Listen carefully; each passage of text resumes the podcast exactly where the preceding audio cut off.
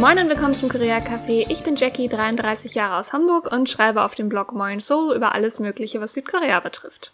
Wie bereits angekündigt, werden wir heute über 17 Dinge reden, die im Dating in Korea anders sind als bei uns oder über die man sich vielleicht wundern könnte. Wie immer, wenn ihr Fragen, Themenwünsche, Anregungen, was auch immer habt, könnt ihr mir gerne eine E-Mail an koreacafé.podcast@gmail.com schicken oder auch auf Instagram an koreacafé.podcast. Da erfahrt ihr in der Regel auch, wann die nächste Folge erscheint und welches Thema kommt, beziehungsweise es gibt auch öfter mal Umfragen, welches Thema ihr euch wünscht oder die Möglichkeit, noch Fragen hinzuzufügen. Bevor wir richtig loslegen, muss ich noch einen kleinen, ich sag mal, Disclaimer geben. Abgesehen davon, dass ja, nicht alle Menschen gleich sind, das ist der klassische Disclaimer, den ich ständig gebe und hoffe, dass die, die mir regelmäßig zuhören, das inzwischen auch schon wissen und dass man denen das nicht sagen muss, aber wir sagen es zur Sicherheit. Ich möchte niemanden über einen Kamm scheren. Jeder Mensch ist unterschiedlich. Das sind einfach nur Sachen, die man häufig sieht. Das heißt nicht, dass alle Menschen so sind, dass alle Koreaner so sind. Wie gesagt, ich weiß ja, ihr habt alle genug gesunden Menschenverstand, um zu wissen, dass nur weil etwas vielleicht häufiger auftaucht, man das nicht auf alle Menschen beziehen kann. Und der nächste ist, dass ich mich in dieser Liste hier hauptsächlich auf Dinge beziehe, die für koreanisches Dating sehr typisch sind. Es gibt durchaus ein paar Unterschiede, wenn Koreaner und Ausländer daten. Gerade Red Flags sind da sehr anders dann doch. Da reden wir aber ein anderes Mal drüber drüber. Heute rede ich ganz konkret über das klassische, typische Dating, wie man das in Korea findet, was natürlich durchaus auch auf Ausländer zutreffen kann. Aber wie gesagt, es gibt ein paar Sachen, die anders sind, wenn man als Ausländer in Korea datet. Und ohne weitere Umschweife legen wir jetzt auch direkt mit einem eurer Lieblingsthemen los. Der erste Punkt, an den ich denke, wenn ich an koreanisches Dating denke, der sich sehr vom Deutschen unterscheidet, da muss ich an Blind Dates denken. Beziehungsweise in Korea werden die Sogeting genannt. Bei uns haben Blind Dates ja eher, mh, mm, ja doch, finde ich immer noch so ein fragwürdigen Ruf ein bisschen. Man kennt es aus diesen ganz Klischeefilmen aus Amerika, wo dann man gecatfischt wird und eine völlig andere Person da sitzt oder jemand, der einfach generell sehr fragwürdig ist und etwas seltsam. Also es, es wird ja immer sehr porträtiert bei uns, dass Blind Dates etwas komisch sind und so ein bisschen damit assoziiert, dass man verzweifelt ist oder sonst was. Und in Korea ist es überhaupt nicht so. Das ist sogar, würde ich behaupten, sind Sogetings der Hauptweg, über den sich die meisten Paare bis heute immer noch treffen. Es funktioniert allerdings auch ganz anders anders, als das bei uns vielleicht der Fall ist. Wobei ich euch auch nicht ganz genau sagen kann, wie das bei uns meistens funktioniert. Man erwartet ja schon einfach, dass man dann da ist, die Person überhaupt nicht kennt, keinen Bezug zu der hat und dann sitzt eine völlig fremde, womöglich weirde Person vor einem. In Korea laufen Sogetings über gemeinsame Bekannte, Freunde, Kollegen, Familie und daher ist die Ausgangslage schon eine ganz andere. Da wird dann kein ähm, kein komischer Weirdo vor euch sitzen, im besten Fall, weil das dann ja aus dem erweiterten Bekanntenkreis dann irgendwie doch kommt. Das ist dann ein äh, guter Kumpel von einer eurer Freundinnen oder so. Und die wollen euch in der Regel ja nichts Schlechtes, also werden sie euch nicht mit komischen Leuten zusammensetzen oder Leute, die ihr als komisch empfinden könntet, sondern mit Leuten, wo es potenziell dann auch passen könnte. Dadurch sind die Erfolgschancen, ganz doof gesagt, schon viel, viel besser. Und auch wenn es bei uns dann eher Blind Date genannt wird, ist es so, dass es häufig durchaus so ist, dass man die Person zumindest vorher schon mal auf Fotos gesehen hat. Dass dann, keine Ahnung, sagen wir mal, eure Mutti ähm, hat da jemanden gefunden und dann würde sie euch erstmal ein Foto zeigen und auch der andere würde im Zweifel vielleicht erstmal ein Foto von euch sehen, damit man gucken kann, ist man überhaupt der Typ von der anderen Person oder nicht. Auch da musste ich jetzt direkt ein bisschen schmunzeln. Bei uns hat das ja so einen Beigeschmack, wenn Familie einen irgendwie versucht zu verkuppeln. In Korea ist das überhaupt nicht so behaftet, sage ich mal. Warum das so ist, da kommen wir später nochmal zu. Das ist nämlich auch nochmal ein eigener Punkt, der bei uns ein bisschen anders ist. Und dementsprechend sind Blind Dates sehr typisch und nach wie vor immer noch der Weg, über den die meisten Leute in Korea ihre Langzeitpartner kennenlernen. Und neben den Sugeting gibt es auch noch etwas das nennt sich Meeting. Hat nichts mit furchtbaren Büromeetings oder so zu tun, sondern das ist dann sozusagen wie so eine Art Gruppenblind-Date. Das ist wohl eher bei Jüngeren dann noch der Fall, dass sich dann, keine Ahnung, vier Mädels, die befreundet sind, treffen sich dann mit vier Typen, die befreundet sind und gehen dann sozusagen alle auf ein riesiges Gruppendate und können sich dann in einem etwas lockereren Umfeld näher kommen. Also so zwischenmenschlich näher kommen, ohne dass es irgendwie unangenehm wird oder als unangebracht angesehen wird. Deswegen ist es auch, glaube ich, gerade bei Jüngeren dann doch auch durchaus beliebter. Wobei ich finde, das ist gar nicht so anders, finde ich, wie bei uns. Da hatte man das als Teenager zum Teil ja auch, dass, dass man sagt, ja, ich treffe mich mit dem und dem und der bringt noch einen Freund mit. Kannst du nicht auch mitkommen oder so? Das kennen wir ja schon auch, wobei die Intention dabei dann vielleicht immer ein bisschen anders ist. Aber ähm, ja, so in etwa kann man sich das vorstellen. So ist das hauptsächliche Dating in Korea. Dort gibt es zwar auch die Dating-Apps und Leute treffen sich in Clubs oder so. Es ist aber relativ untypisch. Na, relativ ist sogar noch Untertreibung. Es ist nicht üblich, dass man zum Beispiel auch fremde Leute oder so auf der Straße wegen sowas anspricht und so. So, das sind also Sogeting und Meeting. Finde ich persönlich ganz angenehm. Würde ich in Deutschland auch begrüßen, wenn das akzeptierter ist, dass man mehr sagt, hey, ich kenne da jemanden, ihr würdet voll gut zusammenpassen, lass mal gucken, dass wir ein Date für euch organisieren. Hätte, glaube ich, auch höhere Erfolgschancen als diese furchtbare Dating-App-Arie, die auch in den letzten Jahren immer schlimmer geworden ist. Ich glaube, jeder, der gerade Single ist, kann das nachfühlen. Es ist unheimlich anstrengend geworden. Und da wäre Sogeting oder Meeting, glaube ich, echt auch für uns mal eine ganz angenehme Sache. Aber auf zum nächsten nächsten. Ja, großer Punkt, auch immer wieder, wo doch auch ein ziemlich großer Kulturschock irgendwie aufkommen kann, finde ich persönlich, ist das Texting. In Korea ist es ja fast schon, würde ich sagen, 180 Grad anders als bei uns. Bei uns werden ja doch, finde ich, auch wenn es besser geworden ist, trotzdem immer noch relativ viele Spielchen gespielt, so mit etwas unnahbar tun, sich nicht sofort melden und was weiß ich, nicht sogar komische Leute mit irgendwelchen so und so viel Tage warten, Schwachsinn machen. Wenn ihr das in Korea macht, könnt ihr Dating vergessen. Wird nichts passieren. Denn da ist genau das Gegenteil der Fall. Wenn du jemanden magst und Interesse an der Person hast, gilt übrigens auch nicht nur fürs Dating. Auch wenn man neue Freundschaften schließt oder so, ist das auch häufig so, wenn auch nicht ganz so extrem. Wird sehr viel geschrieben. Sehr viel. Das fand ich am Anfang auch enorm befremdlich, weil ich dachte, sag mal, arbeitest du nicht? Hast du keine Hobbys? Hast du kein Leben? So wie das bei uns ja so klischeemäßig ist, weil wir so ein bisschen dieses Bild haben, das uns vermittelt wird, wenn man zu viel sich bemüht, zu viel schreibt, zu schnell und bla, als wäre die Person verzweifelt, was auch immer, was natürlich völlig bescheuert ist. Wenn jemand Interesse zeigt, zeigt jemand Interesse und man sollte das nicht so viel interpretieren. Aber das wurde bei uns sehr viel mediatechnisch auch gepusht über Filme und so, dass das eher negativ behaftet ist. Wobei ich das, wie es in Korea läuft, in Teilen deutlich schöner schöner finde. Und warum die Leute den ganzen Tag überschreiben können, ist, dass die Handynutzung da nicht so, soll ich sagen, stigmatisiert oder so als negativ angesehen wird wie bei uns. Bei uns ist es ja auch in sehr vielen Jobs, gerade zum Beispiel im Einzelhandel oder so, dass es absolut tabu ist, dein Handy auf der Fläche zu haben oder draußen zu haben. Das ist in Korea interessiert keinen. Du sollst natürlich deinen Job machen und natürlich solltest du jetzt nicht am Handy fummeln, während du mit einem Kunden redest, aber es ist völlig akzeptiert, dass wenn jemand gerade nichts zu tun hat, dass er auch an sein Handy kann. Das interessiert da halt niemanden. Was ich persönlich auch ganz gut finde, weil man hat ja auch noch ein Leben und ich finde es eigentlich ganz gut, dass man, während man auf der Arbeit ist, nicht komplett alles abschalten muss. Gerade zum Beispiel auch für Eltern, dass man zwischendurch dann auch mit dem Partner, der vielleicht zu Hause ist, Kontakt halten kann. Aber ich drifte gerade ein bisschen ab. Auf jeden Fall ist das der Grund, warum Leute auch während sie arbeiten sind, ständig erreichbar sind häufig. Natürlich auch nicht in allen Jobs, in fast allen. Und dadurch ist das natürlich was ganz anderes als bei uns. Da wird das meiner Meinung nach dann auch logisch so aufgefasst, Meldest du dich viel bei jemandem, hast du auch Interesse. Meldest du dich nicht bei jemandem, hast du kein Interesse, was eigentlich ja auch logisch klingt. Warum sollte ich unnahbar spielen, wenn ich Interesse an jemanden habe? Insofern mag ich das auch deutlich lieber, auch wenn ich gestehen muss, dass ich mich am Anfang dran gewöhnen musste, weil manche wirklich sehr viel schreiben und nicht immer konkret was zu sagen haben, was mich immer dann auch ein bisschen irritiert. Es kann dann auch sein, dass einem einfach über den Tag random Fotos geschickt werden von dem, was die Leute gegessen haben oder wo sie jetzt gerade spazieren sind. Muss, musste ich mich ein bisschen dran gewöhnen. Aber es ist, glaube ich, einfach eine Art, den anderen auch an seinem Alltag teilhaben zu lassen. Auf einer etwas persönlicheren Ebene, als ich poste das auf Instagram und die Person wird es dann schon sehen. Insofern ist das, finde ich, deutlich anders nochmal als bei uns. Aber auch, finde ich, bis zu einem gewissen Grad auch ganz schön.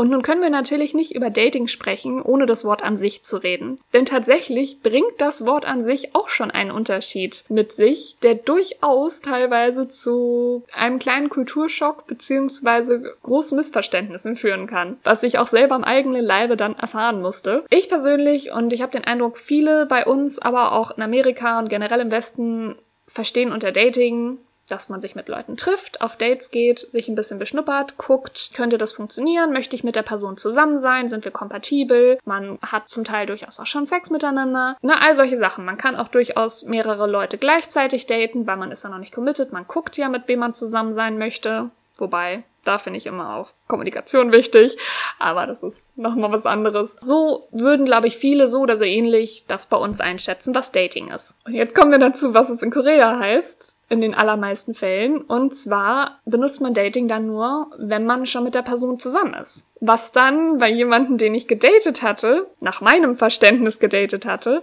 zu Missverständnissen geführt hatte, als ich sagte, naja, wir daten ja. Und er, ah, wir daten? Und dann war ich so, Moment, das, die Reaktion finde ich gerade speziell. Und dann hatten wir uns drüber unterhalten. Und dann hatte er mir das erklärt. Und dann habe ich auch mit ein paar Freundinnen in Korea geredet und die sagten, ja, nee, Dating wird bei uns meistens so interpretiert, dass man dann zusammen ist. Man datet seinen Partner. Und der Grund, warum die das so ganz anders interpretieren, auf den komme ich später zu sprechen, denn das ist auch einer der Unterschiede, die es in Korea gibt. Will ich aber jetzt noch nicht spoilern. Kommt dann aber an einer anderen Stelle später. Und der Grund, warum wir nicht gleich bei dem Dating-Thema von eben weitermachen, ist, dass ich erstmal bei den Begrifflichkeiten bleiben möchte. Denn es gibt noch ein anderes Wort, mit dem manche vielleicht sogar gar nichts anfangen können, nämlich Skinship. Das ist etwas, wie ich lernen musste, was, auch wenn es englisch klingt, aus Korea kommt und viele englische Muttersprachler keine Ahnung haben, was dieses Wort bedeuten soll. Skinship beschreibt generell den Körperkontakt zwischen zwei Leuten, um es mal platt zu sagen. Und der Hintergrund, warum es dafür ein eigenes Wort sich irgendwie entwickelt hat, ist, dass gerade zwischen Männern und Frauen der Körperkontakt doch sehr beäugt wird, sag ich mal. Und wie ich ja schon mehrfach in anderen Folgen auch betont habe, Korea doch noch ein sehr, sehr konservatives Land ist, auch wenn es über die letzten Jahre etwas auflockert, ist es schon einfach immer noch sehr konservativ und dementsprechend ist es in der Öffentlichkeit nicht so gerne gesehen, großartig körperliche Zuneigung zu zeigen. Generell akzeptiert in Korea ist durchaus Händchen halten, vielleicht mal den Arm umlegen und vielleicht mal ein kleines Küsschen, aber wir meinen hier wirklich Küsschen.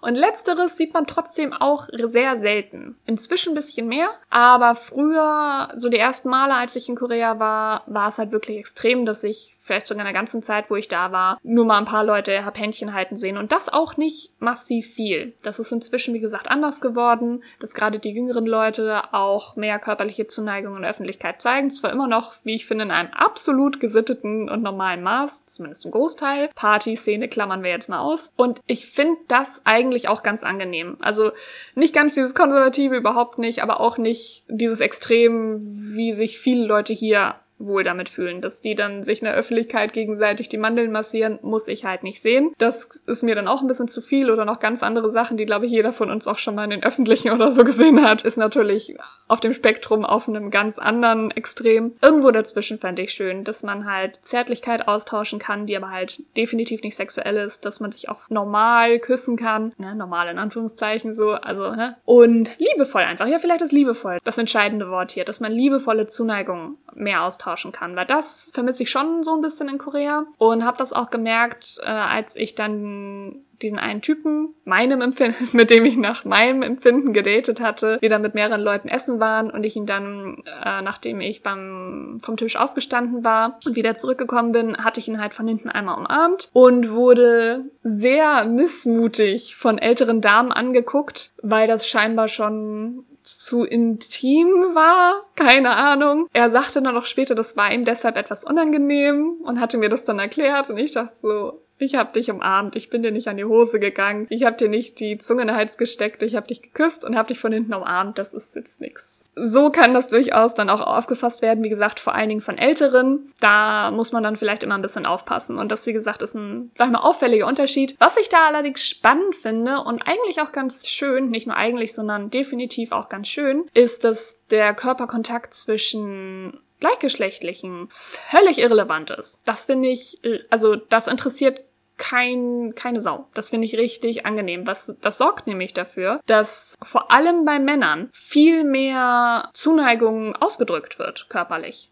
Und ohne dass da irgendwelche fragilen Männeregos dann dran zerbrechen und sofort dann, oh, die sind schwul oder so gerufen wird. Nee, das, weil es nicht so aufgefasst wird. Da sind die dann wiederum in der Öffentlichkeit viel, viel lockerer. Das dann, und das finde ich sehr angenehm auch zu sehen dann in, auf den Straßen, dass dann die Jungs dann auch mal ganz entspannt den Arm umeinander legen und generell lockerer körperlich mit sich sind. Das finde ich richtig angenehm und schön zu sehen. Nicht so wie verkrampft, dass ja doch bei uns immer noch auch ist, dass die Leute sofort Angst haben, dass sie als schwul wahrgenommen werden, wenn sie mal ein bisschen liebevoller mit ihren männlichen Freunden umgehen. Was ja völlig absurd ist. So oder so, da müssen wir nicht drüber reden, ja auch überhaupt nicht schlimm wäre, wenn man dann schwul wäre. Aber das finde ich super, super angenehm, dass dieser Fokus mehr auf, wenn Mann und Frau sich körperliche Zuneigung in der Öffentlichkeit zeigen, dass das beäugt wird, aber untereinander das völlig Wumpe ist. Das finde ich richtig angenehm und sorgt halt auch zumindest ein Stück weit für weniger von dieser toxischen Kacke. Und damit würde ich dann auch gerne beim Körperkontakt bleiben, wenn wir zum nächsten Punkt kommen. Denn jetzt sind wir bei den Love Motels. Die habe ich, glaube ich, auch schon ein paar Mal erwähnt. Ist auch so ein Punkt, der bei uns, glaube ich, eher so ein bisschen, ich sag mal, in Verruf geraten ist, beziehungsweise einen komischen Vibe hat, weil das ja auch etwas ist, was in Deutschland absolut untypisch ist. So generell Motels ist ja nicht so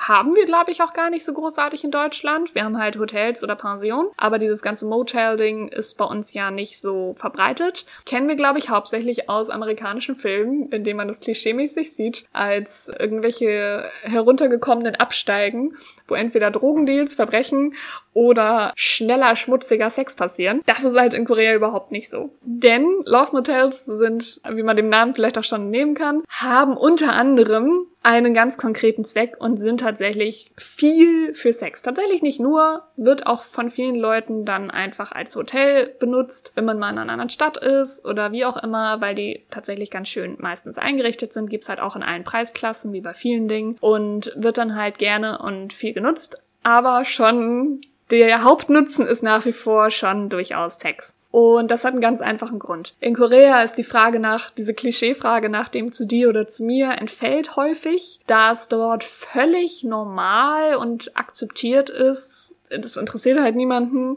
anders als bei uns, wenn man noch bis zur Ehe oder so bei seinen Eltern wohnt. Oder generell, bis man 30 oder sonst wie alt ist, das ist völlig normal die meisten leben ja wirklich, bis sie einen Partner finden und den heiraten, leben sehr, sehr, sehr, sehr viele bei ihren Eltern. Die Leute, die früher ausziehen, das hat dann häufig eher den Grund, dass sie fürs Studium in eine andere Stadt gezogen sind oder generell dann vielleicht, auch wenn es in Seoul ist, dann vielleicht so weit dann weg ist von ihrer Uni oder dem Arbeitsplatz, dass es sich eher lohnt, wenn sie dann woanders ein ganz kleines Zimmer oder so sich mieten. Das sind eher die Gründe, warum einige Leute von zu Hause ausziehen vor der Ehe, sag ich mal ganz doof. Und dementsprechend ist es völlig Standard und tatsächlich auch alle meine koreanischen Freunde, die in Korea leben, leben auch bei ihren Eltern. Und das ist auch der Grund, warum die Leute für Sex nicht nach Hause gehen. A, sind die Wände in Korea der meisten Wohnungen unheimlich dünn. Man kriegt sehr viel mit. Es ist deutlich weniger Privatsphäre als äh, in vielen Wohnung bei uns. Dann ist es auch eine viel größere Nummer, die Eltern kennenzulernen als bei uns, was da halt auch mit reinspielt. Ja, und das sind, glaube ich, aber auch so die Hauptfaktoren, warum Leute eher seltener zu sich nach Hause gehen. Und dann bleiben halt bleibt halt häufig nur die Option, in ein Laufmotel zu gehen. Oder bei Jüngeren sind es teilweise auch DVD-Rooms. Ich weiß gar nicht, ob wir da schon mal drüber gesprochen hatten. Das sind theoretisch Räume, die man sich nicht theoretisch, das sind Räume, die eigentlich dafür gemacht sind, dass man DVDs äh, da gucken kann. Man geht an einen Schalter, sucht sich einen Film aus und der wird dann in einem kleinen Raum, wo dann ein Sofa und alles gemütlich ist, der wird dann da abgespielt und man kann sich da dann halt hin chillen mit Freunden, eben weil man halt auch nicht unbedingt ständig Leute zu sich nach Hause einlädt, aus den vorhin vorhin genannten Gründen. Zu Hause ist mehr für Familien und man hat nicht so viele Leute zu Besuch zu Hause. So wie bei uns findet ja doch viel bei uns immer einfach zu Hause statt. Diese DVD-Rooms werden allerdings tatsächlich auch inzwischen vor allen Dingen von Jüngeren dann für andere Zwecke zweckentfremdet. Aber ja Gott, ich, ich mache glaube ich einfach mal eine Folge nur über diese ganze Pang-Situation, also ne, Nore-Bang, PC-Bang, diese ganzen Sachen. Es gibt unheimlich viele davon, dass ihr mal so einen Überblick bekommt, was diese ganze Bang-Kultur ähm, in Korea, was es damit auf sich hat. Kommen wir also zurück zu den Love Motels. Ich bin heute ein bisschen all over the place, sorry. Genau, dementsprechend ist es völlig normal für, für One-Night-Stands mit seinem Partner, wie auch immer, dass Sex findet häufig in Love-Motels statt. Fühlt sich am Anfang etwas komisch an, wenn man halt aus unserem Kulturkreis kommt und da Motels ja eher anders behaftet sind. Man gewöhnt sich da aber ziemlich schnell dran, finde ich. Und es hat durchaus halt auch seine Vorteile. Ich finde es ein Stück weit halt auch sicherer, gerade wenn man vielleicht sagt, man, man möchte wirklich eher One-Night-Stands haben, finde ich es eigentlich eher angenehmer, wenn du die Person nicht zu dir nach Hause einladen musst oder zu irgendjemand Fremden nach Hause musst, was ja doch immer noch mal auch ein Risiko bergen kann. Und ja, man kriegt häufig sogar noch so kleine Kids mit dazu am Empfang, die ziemlich deutlich auch klar machen, dass die ganz genau wissen, was da passiert. Da sind dann halt natürlich die Klassiker drin, wie ne, Zahnbürste, Zahnpasta, die man in den meisten Hotels kriegt und Seifen und so. Aber ich hatte auch durchaus schon mit entweder Partnern oder auch mit Freunden, mit denen ich das halt einfach wirklich reisetechnisch genutzt habe, wo dann halt Kondome oder Gleitgel oder so noch in diesen Sets mit drin war. Die wissen schon ganz genau, was sie da machen.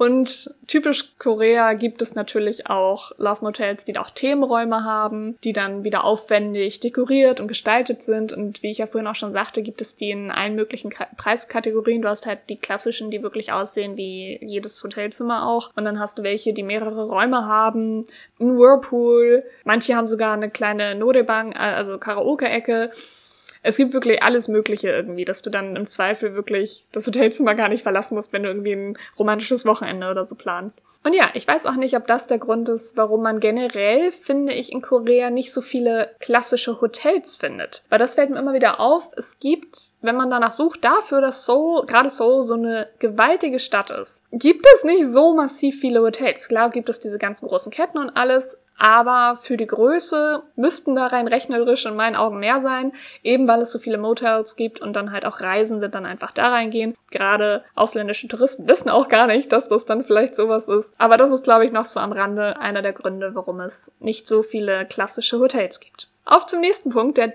deutlich unschuldiger ist, sag ich mal.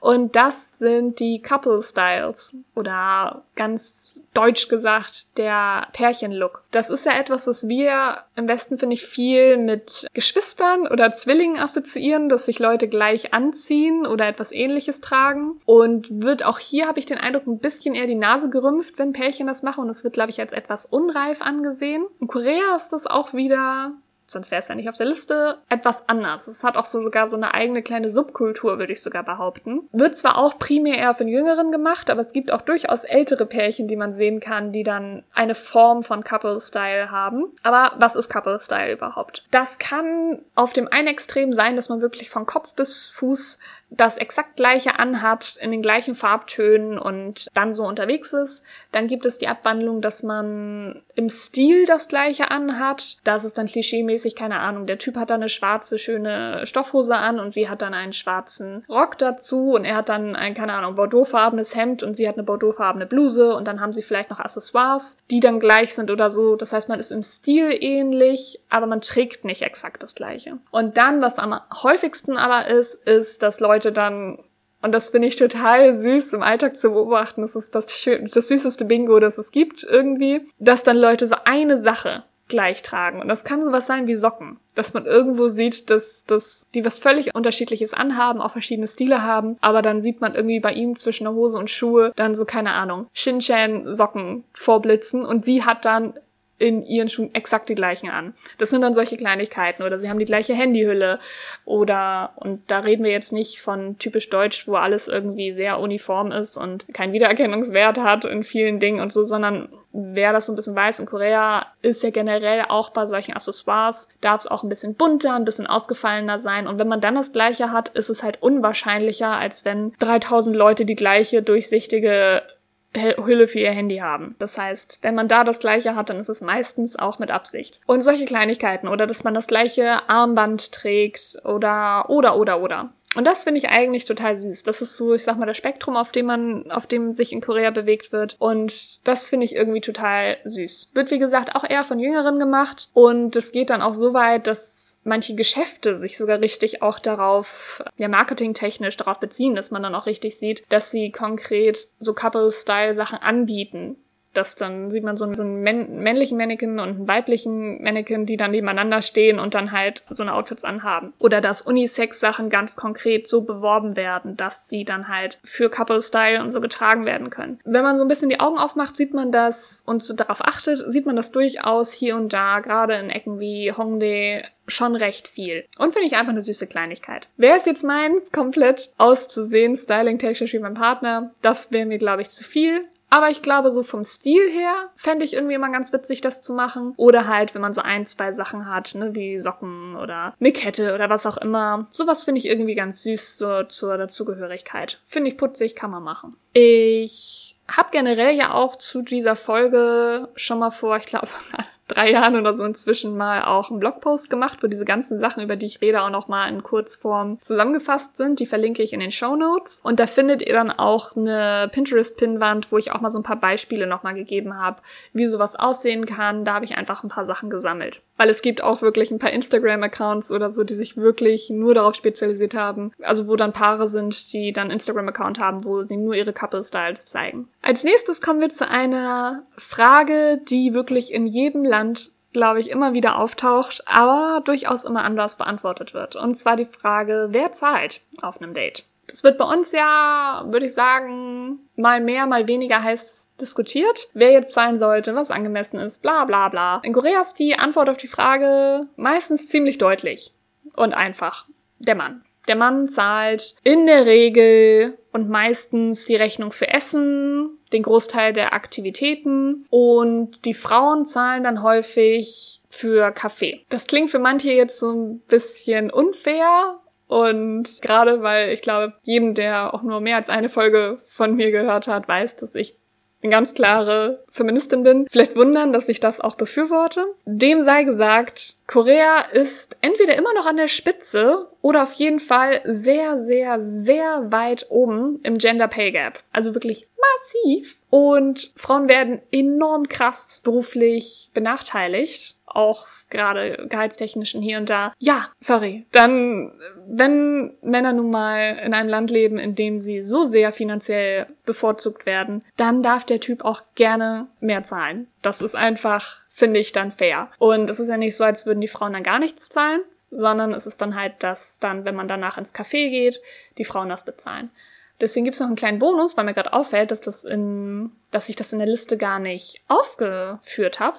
Deswegen gibt's jetzt einen Bonus. Generell, wie Dates in Korea ablaufen, ist auch ganz anders als in Deutschland. Wie ich den vergessen konnte, wundert mich auch gerade, weil das der Punkt ist, der mich fürs deutsche Dating auch völlig versaut hat. In Korea ist es sehr häufig so, dass Männer, wenn sie es halt einigermaßen auch nur ernst mit einem meinen, wirklich lange, gut durchdachte Dates planen. Und das heißt nicht so ein billiges wie bei uns, ja, komm halt vorbei und wir zocken oder, äh, oder wir gucken Film oder so, sondern man trifft sich vielleicht, keine Ahnung, um, um 12 Uhr geht dann vielleicht Mittagessen in einem Restaurant, das sorgfältig recherchiert wurde, was gerade sehr beliebt ist oder wie auch immer oder gute Bewertungen hat. Dann geht man danach vielleicht noch sich irgendein neues Café angucken, das aufgemacht hat, weil Kaffee, Hopping und so generell ist in Korea ja irre beliebt. Da kommt es dann nämlich ins Spiel, dass dann, wie gesagt, erstmal der Mann dann entweder das Essen oder was auch immer er sich überlegt hat, bezahlt Danach geht man fast immer noch mal in irgendein Café. Das heißt, die Frau zahlt dann in der Regel dann da dann halt, ich sag mal, Kaffeekuchen. Dann häufig geht man vielleicht noch mal irgendwo anders hin, guckt sich irgendeinen Park an oder irgendwas, was neu wieder aufgebaut wurde oder irgendwelche Lichtspiele. Man guckt sich halt sonst noch mal irgendwas an, unternimmt noch mal was. Man macht meistens mehrere Dinge, wenn man in Korea ein Date hat. Nicht immer natürlich, aber es ist doch sehr häufig so, dass es eigentlich ziemlich lange gehen kann und man meistens mehrere Dinge macht. Oder man geht noch mal ins Nodebang, singt ein bisschen Karaoke. Also man geht immer mehrere Stationen meistens durch. Und dadurch ist es halt eigentlich auch immer gegeben, wenn man diese Aufteilung hat, dass die Frau dann bei einem dieser Dates dann auch auf jeden Fall trotzdem immer für was zahlt, weil man eigentlich immer mindestens einmal dann mal in ein Café geht. Wäre man in Deutschland, muss ich glaube ich den meisten nicht erklären, wenn man Glück hat,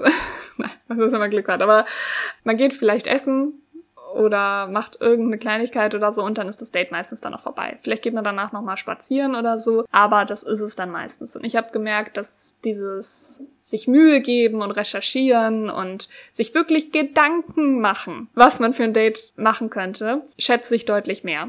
Das macht es einem nicht so einfach, dann wieder in Deutschland zu daten, wo sich leider sehr wenig Mühe gegeben wird. Nicht von allen, ich habe auch sehr tolle Männer kennengelernt, aber es ist anders. Es ist anders, bleiben wir dabei. Es ist einfach ein großer Unterschied. Und wie gesagt, ähm, es ist halt klassisch so, dass für das meiste dann der Mann bezahlt, was in meinen Augen, wie gesagt, auch völlig fair ist. Frauen dann halt eher einen kleineren Anteil übernehmen. Ich habe, wenn ich im Restaurant gearbeitet habe, dann auch mit der Zeit gemerkt, dass gelegentlich auch mal Frauen dann die Rechnung übernommen haben. Das war dann vor allen Dingen bei Pärchen, wo man gemerkt hat, die sind schon länger zusammen und dann ist da auch eine andere Dynamik. Aber gerade am Anfang ist es meistens relativ klar, wer was wann zahlt. Als nächstes kommen wir zu einem Punkt, zu dem es tatsächlich ich glaube, die vorletzte oder vorvorletzte Folge, wo wir da schon mal drüber geredet haben. Und zwar geht es um diese ganzen Pärchenfeiertage. Auf die werde ich deswegen jetzt auch gar nicht so genau eingehen, weil ich das ja in der anderen Folge mit den, ich glaube, 14 Pärchenfeiertagen schon gemacht habe. Aber für alle, die die Folge noch nicht gehört haben, hier einmal eine kleine Zusammenfassung oder was man sich darunter vorstellen kann. Den Link zur Folge packe ich zur Sicherheit aber auch nochmal in die Show Notes. In Deutschland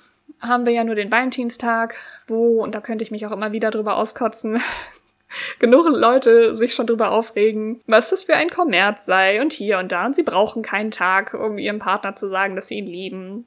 Ich persönlich bin der Auffassung, dass die Leute, die sowas sagen, meistens die sind, die es erst recht bräuchten, weil das nämlich häufig die Leute sind, die ihrem Partner zu selten zeigen, dass sie ihn lieben. Aber das ist, da würden wir wieder zu weit abdriften. Natürlich kann das jeder feiern, wie er möchte, aber diese Leute würden, glaube ich, echt einen Herzschlag in Korea kriegen, denn da findet an jedem 14. im Monat ein solcher Tag statt. Der hat dann immer verschiedene Themen. Wie gesagt, das seht ihr dann alles entweder in, oder hört ihr dann in der Podcast-Folge, die im Dezember rausgekommen war, oder auch in dem Blogpost, den verlinke ich sonst auch nochmal. Da habt ihr dann einmal übersichtlich, welcher Monat welches Thema hat. Und der Valentinstag fällt natürlich, weil er ja auch auf dem 14. ist, auch zu diesen Pärchenfeiertagen, wird aber anders gefeiert als bei uns. Aber wie gesagt, die ganzen Tage, was sie, welcher Monat, welches Thema habt, das könnt ihr nochmal im Einzelnen dann in diesem Blogpost oder in der Podcast-Folge nochmal nachhören. Das würde jetzt den Rahmen nämlich absolut sprengen. Es sind ein paar schöne Sachen dabei. Nicht alles richtet sich auch an Pärchen, manches ist konkret an Singles gerichtet und wie gesagt, wird eher von Jüngeren gemacht. Aber ich finde es einfach ein lustiges Gimmick und vielleicht auch einfach eine coole Option, wenn man sagt, man will mit seinem Partner eine Date Night machen, man weiß aber nicht, was man machen soll. Und das fällt vielleicht zufällig auf den Tag, dann kann man sagen, ja komm, dann machen wir jetzt hier den Yellow Day oder den Black Day oder was auch immer und zelebrieren das. Kann man ja machen. Es zwingt einen ja niemand. Wir sind aber noch nicht durch mit den äh, Feiertagen. Die haben nämlich, also es kommen noch zwei weitere hier in der Liste, die nochmal einen eigenen Punkt verdient haben, weil ich die doch sehr unterschiedlich nochmal empfand zu dem, was wir gewohnt sind. Und deswegen kommen wir jetzt auch direkt schon zum nächsten. Wir sind es ja gewohnt, dass viele Paare durchaus dann ja ihren Jahrestag feiern. Das ist dann entweder der Tag, wo man sich vielleicht sein erstes Date hatte oder wo man offiziell zusammengekommen ist. Später kommt dann vielleicht noch der Hochzeitstag dazu. Das ist so das, was viele Paare ja auch bei uns dann traditionell äh, feiern. In Korea kommen auch noch die 100 Tage dazu. Bei manchen dann auch noch andere, so nur 200, bla. Das fand ich sehr befremdlich, weil das bei 100 Tage an sich ja erstmal, das sind etwas über drei Monate. Das wirkt jetzt erstmal nicht so lang. Aber wie vielleicht auch schon ein bisschen durchsickert und wie auch immer mal in anderen Folgen erwähnt wurde, Korea ist ein heftiges auf Paare ausgerichtetes Land. Das sieht man an ganz vielen Ecken. Sehr viel wird auf Paare abgezielt. Es hat dementsprechend einen noch viel höheren Stellenwert als bei uns in einer Beziehung zu sein. Und es wird auch viel, viel mehr zelebriert wie ihr ja auch schon an den zwölf Pärchenfeiertagen dann jetzt euch gedacht habt, kommen dann halt solche Sachen wie, wir feiern unser hunderttägiges. Das liegt unter anderem halt auch daran, dass Beziehungen nicht unbedingt so lange halten, gerade bei Jüngeren. Dementsprechend 100 Tage durchaus schon ein gewisser Meilenstein einfach sind. Es gibt sogar Couple-Apps, die sich Paare dann runterladen können, die dann eine eigene Messenger-Funktion haben, wo Paare dann eben auch diese Meilensteine sich ausrechnen lassen können, damit sie wissen, wann sie was wie zu feiern haben. Wird, wie gesagt, vor allen Dingen auch von Jüngeren genutzt, also so Teenager und ich sag mal Anfang Mitte 20. Das ist eher so vielleicht der Cut-off-Point, wo das mehr noch genutzt wird. Das nimmt dann halt zunehmend immer weiter ab. Genau, aber solche Sachen gibt es halt. Das das wird schon sehr zelebriert. Und das mit dem 100-tägigen, das wiederum sehe ich tatsächlich auch bei manchen, die über 30 und älter sind. Also das ganze andere mit den Apps und hier und da, hm, zum Teil ja, zum Teil nein. Aber das ist etwas, was ich auch bei einigen meiner Bekannten in Korea, die dann jetzt zum Teil auch geheiratet haben, definitiv mitbekommen habe, dass sie dann mit dem Partner dann auch hunderttägiges gefeiert haben. Ich find's irgendwie süß, aber ein bisschen einfach befremdlich, auch muss ich gestehen, einfach weil es halt kein so langer Zeitraum ist. Warum das aber gefeiert wird, ist der nächste Punkt.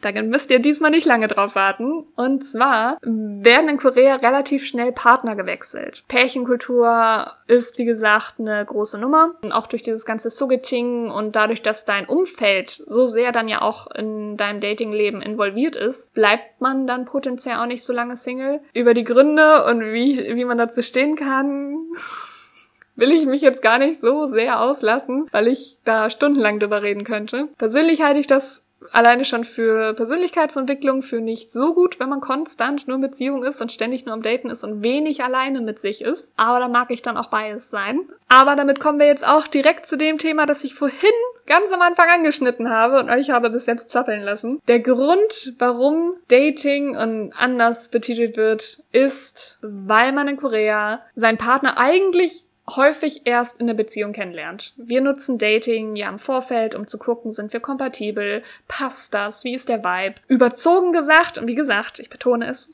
übertrieben in Klischee gesprochen, wäre es bei uns so, dass man beim dritten Date hat man klischeemäßig Sex. In Korea ist man beim dritten Date zusammen. Ganz übertrieben gesagt. Ist aber tatsächlich erschreckend häufig so, dass auch bei meinen koreanischen Freundinnen das recht schnell geht, dass die, wenn die jemanden kennengelernt haben, ziemlich schnell mit dem in einer Beziehung sind. Und ich glaube, es liegt wirklich einfach daran, und das ist auch das, was man immer wieder liest und von anderen hört, man lernt sich erst dann wirklich kennen. Das heißt, eigentlich sind die Abläufe nicht groß anders als bei uns, es wird nur anders tituliert. Bei uns wird es halt Dating bezeichnet. Wir haben ja im Westen generell viel größere Commitment-Issues oder ne, Beziehungsängste und hier und da was ja auch schon an dieser ganzen Art, wie wir beim Texting und so uns verhalten, mit diesem Unnahbarsein und so ja auch schon deutlich zeigen. Genau, und in Korea ist es genau andersrum. Dadurch, dass es ja halt so auf so paarorientiert ist, ist es, wird es ganz anders betrachtet von Männern und Frauen. Und da ist man dann super schnell in einer Beziehung und guckt dann, ob es passt. Und wenn es nicht passt, macht man halt Schluss. So. Das heißt, es hat eher eine ganz andere Gewichtung und dementsprechend ist es dann ein Meilenstein zu sagen, ja, wir sind jetzt 100 Tage zusammen, weil man dann irgendwie dann sozusagen gesagt hat, ja, jetzt, jetzt sind wir, weiß ich nicht. Das ist wahrscheinlich gar nicht die Intention, aber ich fasse es so auf, so, ja, jetzt sind wir richtig zusammen. Viele Leute würden vielleicht nach, ja, nach 100 Tagen Dating sagen,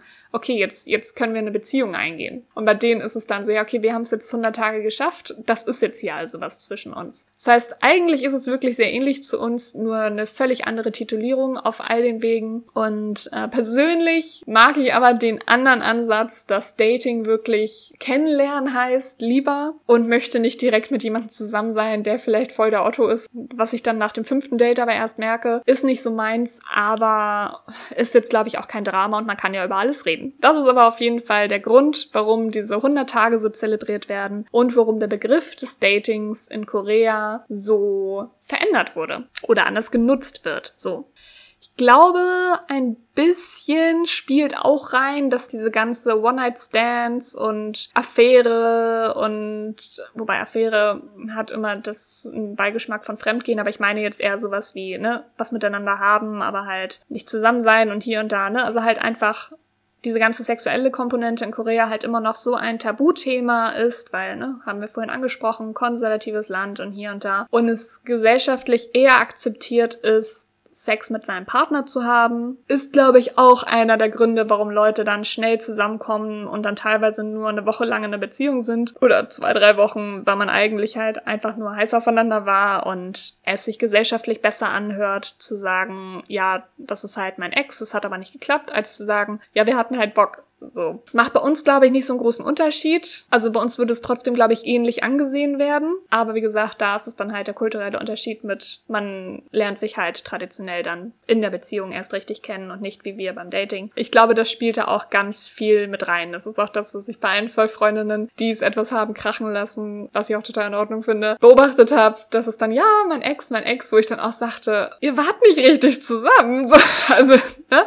Also das ist, glaube ich, das spielt da ganz viel mit rein dass deswegen auch man schneller zusammenkommt. Ich habe aber das Gefühl, dass das in den letzten Jahren sich auch etwas geändert hat, gerade bei den jüngeren Leuten, dass da das auch etwas lockerer wird und man das Kind, ich sag's mal ganz blöd, beim Namen nennt. Gerade weil Sex ja auch generell so ein Tabuthema ist, würde das im Zweifel ja nicht mehr auffallen, wenn du mit XY was hattest, weil es ist ja im Love Motel. Das heißt, es kriegt ja theoretisch niemand mit, wenn du was mit der Person hast. Und dann gibt's ja gar keinen Grund, dann irgendwie mit der Person dann alibimäßig zwei Wochen in einer Beziehung zu sein, weil das wahrscheinlich die meisten Leute gar nicht mitkriegen würden, dass man mit der Person was hatte. Und insofern, ja, habe ich den Eindruck, lockert sich das alles ein bisschen, dass gerade die Jüngeren dann entweder halt einfach gar nicht drüber reden aber auf jeden Fall nicht mit jedem, nur weil sie was mit dir einander haben wollten, dann zusammen sind erstmal. Das ist natürlich überspitzt. Es gibt auch genauso Leute, die das eher machen wie bei uns, die dann einfach ihr Leben leben und dem einem nicht immer einen Titel geben müssen. Aber im Durchschnitt ist das das, was ich am meisten beobachten konnte und was schon sehr viel immer noch passiert. Dann schiebe ich hier jetzt nochmal einmal den anderen Feiertag dazwischen. Das ist nämlich Weihnachten. Bei uns ja einer, wenn nicht sogar der größte Feiertag im Jahr, ist dort eher so, ja, Beiwerk. Kann man machen, wird aber vor allem von Pärchen gefeiert. Was ich ganz spannend finde, weil inzwischen das Christentum in Korea die Religion mit den meisten Anhängern ist, fand ich das sehr spannend, dass sie das trotzdem so ganz anders feiern. Bei uns ist es ja ein absoluter Familienfeiertag und dort, wie gesagt, für Pärchen. Die meisten haben an Weihnachten Dates. Und jetzt kommt der Faktor, warum es es auch in die Liste geschafft hat. Es ist sehr schwer und zum Teil dementsprechend auch kann es teuer werden werden, an dem Tag ein Motel zu mieten. Ich bin mit Freundinnen mal über Weihnachten in Busan gewesen und wir haben deswegen uns ein Motel mieten wollen. Und das war gar nicht so einfach. Also die eine hatte Gott sei Dank was vorher reserviert gehabt, denn es war wirklich nicht mehr viele Zimmer frei. Wir waren nämlich spontan mehr als angekündigt und deswegen mussten wir Zimmer wechseln und er musste wirklich gucken, wo er uns noch unterbringen kann. Und das ist auch das, was einem scherzhaft mit so einem zwinkernden, mit so einem Zwinkern häufig auch immer gesagt wird, an Weihnachten Hotel in Korea buchen oder ein Motel buchen. Ja, viel Erfolg, weil es eben Pärchenfeiertag ist und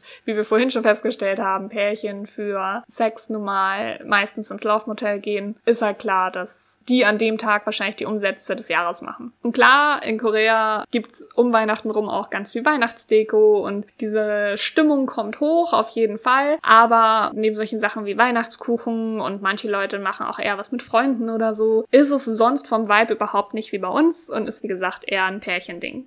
So, dann kommen wir jetzt zu einem von mir doch sehr verhassten Thema. Und das ist das Ghosting. Inzwischen ist Ghosting den allermeisten Leuten auf der Welt ja ein Begriff. Ghosting beschreibt ja einfach nur, dass jemand aufhört, sich bei anderen zu melden. Und egal, ob die Person einen anruft oder schreibt, die Person reagiert einfach nicht mehr oder blockt einen sogar. Und verschwindet einfach ohne ein Wort aus dem Leben. Wie ein Geist also quasi. Ist nicht mehr erreichbar. Auch hier habe ich den Eindruck, scheiden sich da so ein bisschen die Geister. Manche Leute sagen, es ist total okay, jemanden zu daten, den man vielleicht auf ein, zwei Dates gesehen hat und auf den man dann halt einfach keinen Bock hat. Da scheiden sich so ein bisschen die Geister.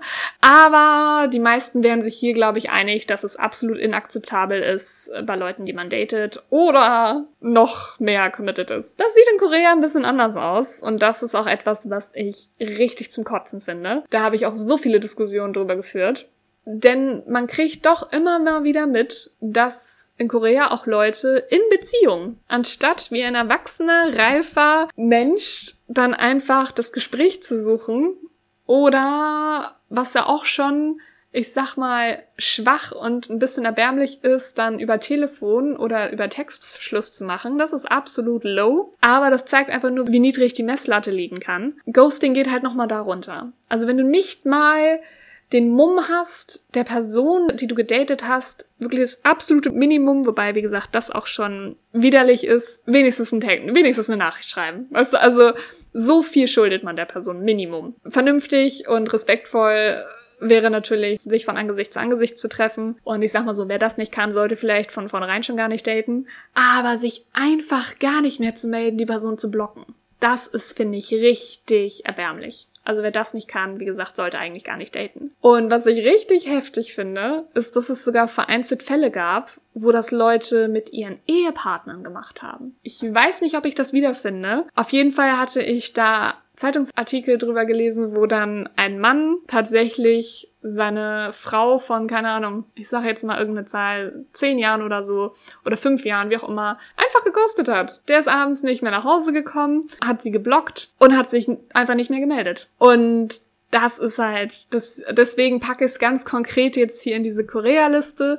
Es ist keine koreanische Erfindung. Überall auf der Welt haben es Leute schon mal gemacht, dass sie einfach den Feiglingweg gewählt haben. Aber es ist leider sehr alltäglich und für meinen Geschmack auch zu akzeptiert, dass man ghostet. Und da hatte ich, wie gesagt, dann auch schon sehr erschreckende Diskussionen mit Freunden und Bekannten, die das als gar nicht so schlimm empfunden haben, dass man ghostet. Und das, ja, finde ich, finde ich sehr problematisch. Wie gesagt, ich, ich kann mich noch darauf einlassen, da eine andere Meinung zu zu haben, wenn man sagt, okay, ich habe eine Person nur ein, zweimal gedatet, so, ne, und finde ich zwar auch schon nicht cool, aber da kann ich noch mit diskutieren. Aber alles ab einer Beziehung finde ich armselig, wenn man das dann nicht beenden kann. Also vernünftig beenden kann. Das ist in Korea, finde ich, schon so ein kleines Problem mit dem Ghosting. Meine Theorie, warum es aber in Korea so weit verbreitet ist und auch ein Stück weit halt in Anführungszeichen akzeptiert, ist, dass sehr viele Koreaner enorm konfliktscheu sind und wirklich jede Form von Konfrontation meiden. Natürlich nicht alle, wie gesagt, Disclaimer am Anfang. Nichts bezieht sich auf jeden Menschen.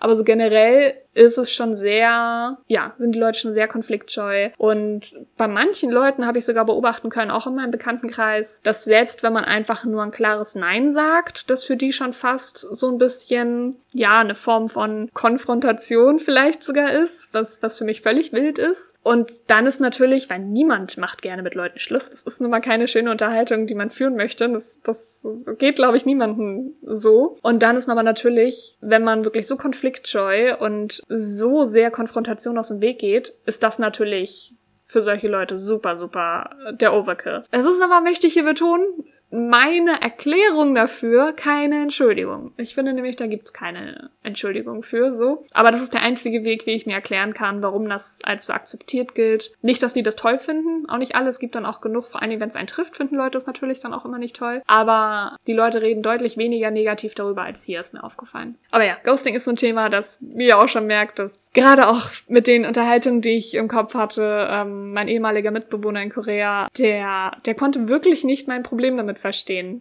Der war dann so, ja, aber dann ist das so, dann mag man die Person halt nicht. So, ja, aber kann man doch sagen. Also man muss ja nicht sagen, du bist ein Arsch und du bist Kacke oder so, aber man kann doch einfach sagen, hey, ich habe gemerkt, das passt zwischen uns nicht. Ne, alles Gute dir, wie auch immer. Und von mir aus kannst du sogar dann danach, wenn du die Antwort nicht ertragen kannst, von mir aus sogar dann danach die Person noch blocken. Aber wenigstens den Anstand haben, der Person zu sagen, was Phase ist hat er kein Verständnis für gehabt. Und es war jemand, der entweder genauso alt war wie ich oder ein Jahr älter. Wo ich dann nämlich auch noch dachte, wir sind in einem Alter, da sollte man diese Reife haben. Aber ja, kommen wir zum nächsten. Auch ein sehr unschönes Thema, aber nachdem wir ja so viele süße und putzige Themen hatten, müssen wir uns halt auch solchen Sachen widmen. Und zwar das Fremdgehen. Fremdgehen ist nichts, auch wieder nichts, was typisch, was, was jetzt nur in Korea stattfindet. Das ist weltweit. In allen Kulturen gibt es Fremdgänger. Und was ich tatsächlich beim Schreiben des Blogartikels sehr spannend fand, wobei der ist auch schon ein paar Jahre her, vielleicht gibt es inzwischen schon neue Statistiken. Laut dem sollen wir in Europa tatsächlich deutlich untreuer sein als die Menschen in Korea. Und auch wenn das auf den ersten Moment nicht gut klingt, ich bin mir dessen bewusst,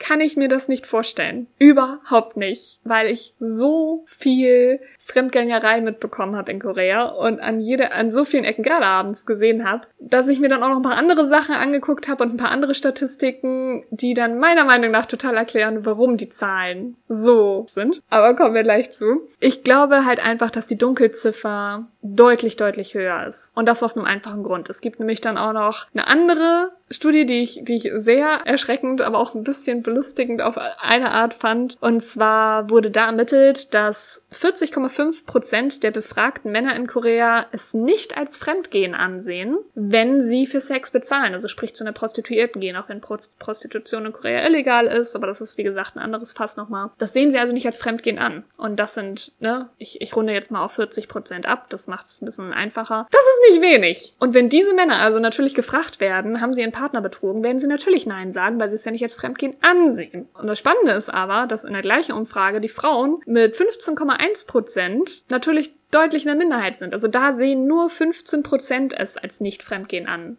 Das heißt, wir können, da muss man kein Mathe-Genie sein, um schon mal sagen zu können, da sind viele Leute miteinander in einer Beziehung, die unterschiedliche Ansichten vom Fremdgehen haben. Und nach dem, was ich von einigen meiner koreanischen Freunde, die in so klassischen koreanischen Bürojobs sind, gehört habe, ist es tatsächlich leider in gerade so sehr klassischen, traditionellen Firmen, wenn ich da meinen Kumpels trauen darf, nicht so unüblich, dass dann bei diesen klassischen Hueshik oder so, wo man dann halt nach der Arbeit dann nochmal sich mit Kollegen trifft oder so, dass wenn das eine reine Männerrunde ist, dass es wohl nicht ungewöhnlich sein soll, dass das in, ich nenne es mal speziellen Nodebanks stattfindet, wo man dann halt sich auch Damen als Gesellschaft mieten kann, offiziell, aber häufig ist es so, dass es dann halt nicht nur bei Gesellschaft bleibt. Und das war auch einer der Gründe, warum einer meiner Kumpel, den ich auch mal gedatet hatte, mir gesagt hat, dass er nicht in diesen Berufszweig möchte, weil er auf diese Sache schon gar keinen Bock hat. Und das halt einfach viel zu viel mitbekommen hat bei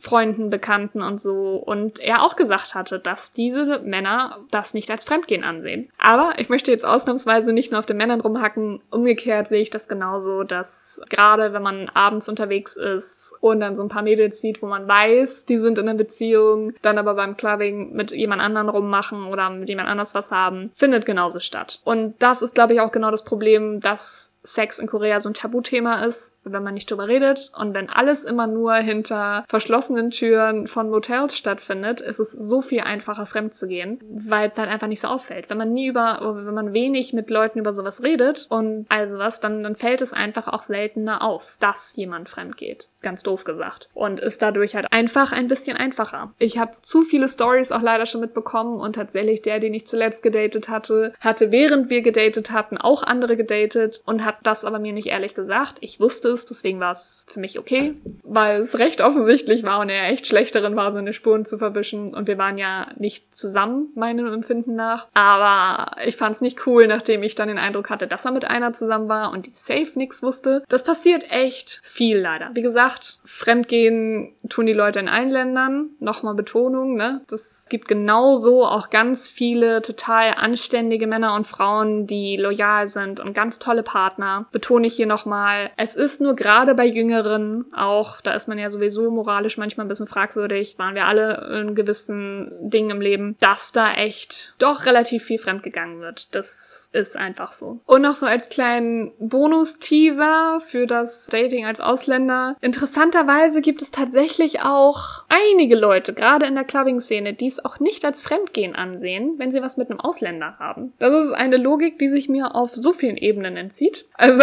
es macht einfach, es ergibt überhaupt gar keinen Sinn. Aber das ist einer dieser Standardsätze, dass wenn man einem Typen oder so sagt, der sich an einen ranmacht, ey, ich habe einen Freund, dass er dann sagt, ja, aber ich könnte doch dein koreanischer Freund sein. Das ist eine Logik, die sich mir gnadenlos, wie gesagt, entzieht. Die Dreistigkeit bewundere ich fast schon ein bisschen, weil das für mich einfach nur wild ist. Aber ja, das, wie gesagt, ist so ein, so ein Standardding irgendwie. Irgendwie, wie gesagt, scheinen Ausländer bei manchen Leuten dann auch nicht als Fremdgehen zu zählen. Also da scheint es sehr viele Ausnahmen zu geben, was dann scheinbar als Fremdgehen zählt und was nicht. Aber ja, wie gesagt, gerade weil das ja auch so ein bisschen schwieriges Thema ist oder nicht so ein positives Thema, heißt, wie gesagt, nicht, dass es alle machen. Es ist nur einfach etwas, worauf man achten muss, so ein bisschen. Damit gehen wir jetzt auch schon über zu den Freundschaften, die man außerhalb der Beziehung hat. Ganz konkret zwischen Männern und Frauen. Das ist ja auch etwas, worüber man sich immer wieder unterhält. Können Männer und Frauen befreundet sein? Bla bla bla. Wie man dazu steht, sei jetzt mal völlig nebensächlich. Weil die einen sagen, das geht, andere sagen, es geht nicht. Das ist, glaube ich, wirklich so ein bisschen eine Meinungsfrage. Wie sich das aber äußert, das finde ich in Korea tatsächlich ein bisschen speziell. Weil hier beobachte ich das viel, dass wenn zum Beispiel Männer sagen, ja, Frauen und Männer können nicht befreundet sein, dann ist das auch sehr häufig so, dass diese Männer dann auch fast nur Männer in ihrem Freundeskreis haben. Umgekehrt bei Frauen dann halt auch, wenn die sagen, nee, Männer und Frauen können nicht befreundet sein, dann haben die in der Regel auch fast nur Frauen als Freunde. Und jetzt ist es aber so, dass ich das immer wieder beobachtet habe,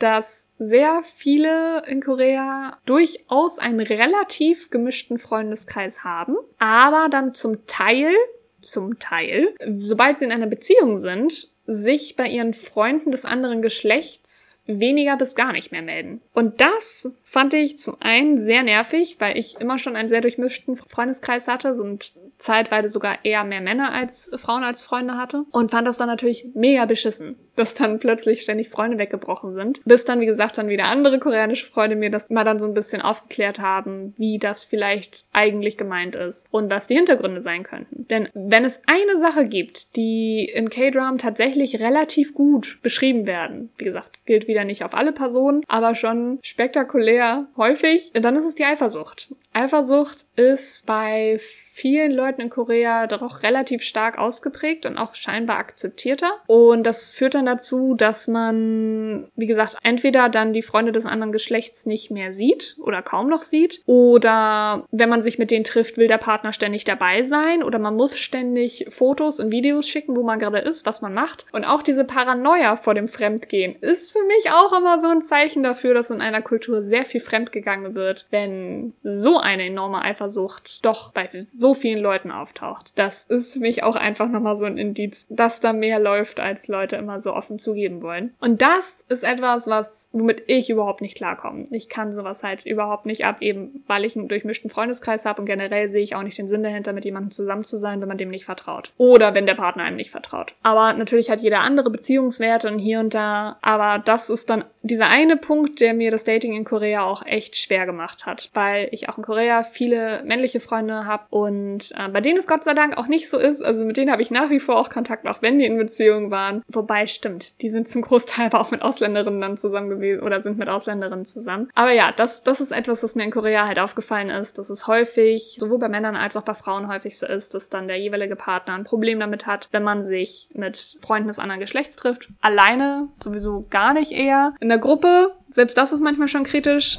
das finde ich ein bisschen anstrengend. Und das finde ich deutlich extremer als bei uns. Bei uns gibt es klar solche Leute, aber die werden bei uns auch als extrem eingestuft und sind nicht die Norm. Und da drüben gibt es auch genauso Leute, die das als extrem einstufen. Klar, ne, nicht jeder Mensch ist gleich. Aber ich sehe das, also ich würde es aber fast schon als etwas normaler da ansehen, weil ich das einfach bei so vielen Leuten beobachte. Und das könnte ich echt nicht. So, ihr habt es auch fast geschafft. Es sind nur noch drei Unterschiede. Und die sind auch schon wieder deutlich schöner. Wir haben also das Schlimmste hinter uns. Und zwar, wenn ihr jetzt aber einen ganz tollen Partner gefunden habt und alles ist schicko und schön und toll, dann muss man sich bewusst machen, dass man in Korea häufig nicht nur den Partner sich aussucht, sondern die Familie gibt es halt sozusagen noch gratis dazu. Das kann natürlich je nach Kontext auch eine sehr, sehr schöne Sache sein. Allerdings muss man verstehen, dass wie ja auch mit dem Sogeting und bei anderen Sachen schon deutlich gemacht wurde, dass die Familie, gerade die Eltern, ein Stück weit deutlich involvierter sind in dem Beziehungsleben ihrer Kinder, als es bei uns der Fall ist. Und zwar nicht insofern, dass die Eltern von vornherein den Partner kennenlernen, so das ist tatsächlich relativ spät in Korea erst. Das ist gar nicht so unüblich, dass man teilweise erst nach einem Jahr Beziehung oder so den Partner kennenlernt. Aber da ist es dann auch so, man wird ein bisschen mehr unter die Lupe genommen, weil das in generell vielen asiatischen Ländern ja immer noch so ist, dass man bei einer Ehe zum Beispiel nicht nur davon ausgeht, dass zwei Personen jetzt zu einer Familie werden, sondern sondern dass auch zwei Familien zu einer Familie werden. Und dementsprechend ist es den Familien natürlich nicht egal, in was für eine Familie sie da einheiraten. Das ja auch, wenn man das so betrachtet, durchaus Sinn ergibt. Allerdings hat das auch zur Konsequenz, dass es passieren kann, dass selbst wenn ihr euch ganz doll liebt und total toll zusammen seid, dass wenn aus welchem Grund auch immer die Eltern eures Partners euch nicht mögen, das nicht so unüblich ist leider, dass dann die Beziehung daran zerbricht. Das wird zwar inzwischen auch besser, dass es immer mehr Partner gibt, die dann auch sagen, wisst ihr was, ne,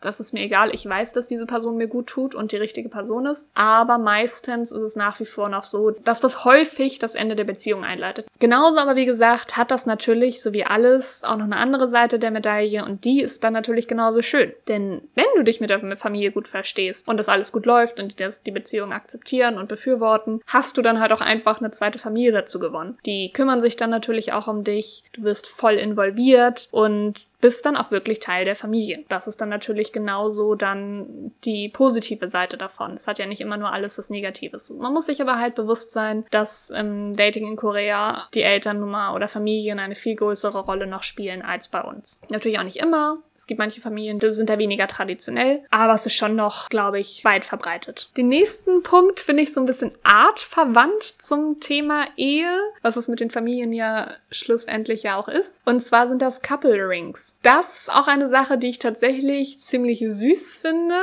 aber mit so einem Side-Eye bedenke auch, weil Couple Rings sind im Endeffekt Ringe, die man austauscht oder die verschenkt werden, entweder zum Jahrestag oder auch relativ häufig zum hunderttägigen, die einfach nur ein Zeichen dessen sind, dass man zusammen ist. Das ist kein Versprechen für eine Verlobung, für Ehe, für nichts. Deswegen habe ich das dann auch ein bisschen schnippisch so formuliert beim Blogpost, aber es ist meiner Meinung nach auch so, im Endeffekt markiert man ganz überspitzt gesagt seine Beute, ohne ein richtiges Commitment oder ein schwerwiegendes Commitment Commitment wirklich einzugehen, weil man verspricht der Person keine Ehe, keine Verlobung, nichts. Es ist einfach nur weil natürlich, wenn man den Ring an einem bestimmten Finger trägt, es ist ja nach wie vor für Leute ein Zeichen, dass diese Person in einer Beziehung das ist. Das heißt, wenn jemand einen Couple Ring trägt, ist offensichtlich, dass diese Person nicht mehr auf dem Markt ist, aber man hat gleichzeitig kein krasses Commitment eingehen müssen. Ich finde es trotzdem eine ganz süße Geste, weil es ja auch ein Stück weit ja auch sowas mit diesem Couple Look sein kann, dass man vielleicht den gleichen Ring hat oder so. Aber es ist ein Graubereich, wo ich immer sage so, einerseits süß, aber ich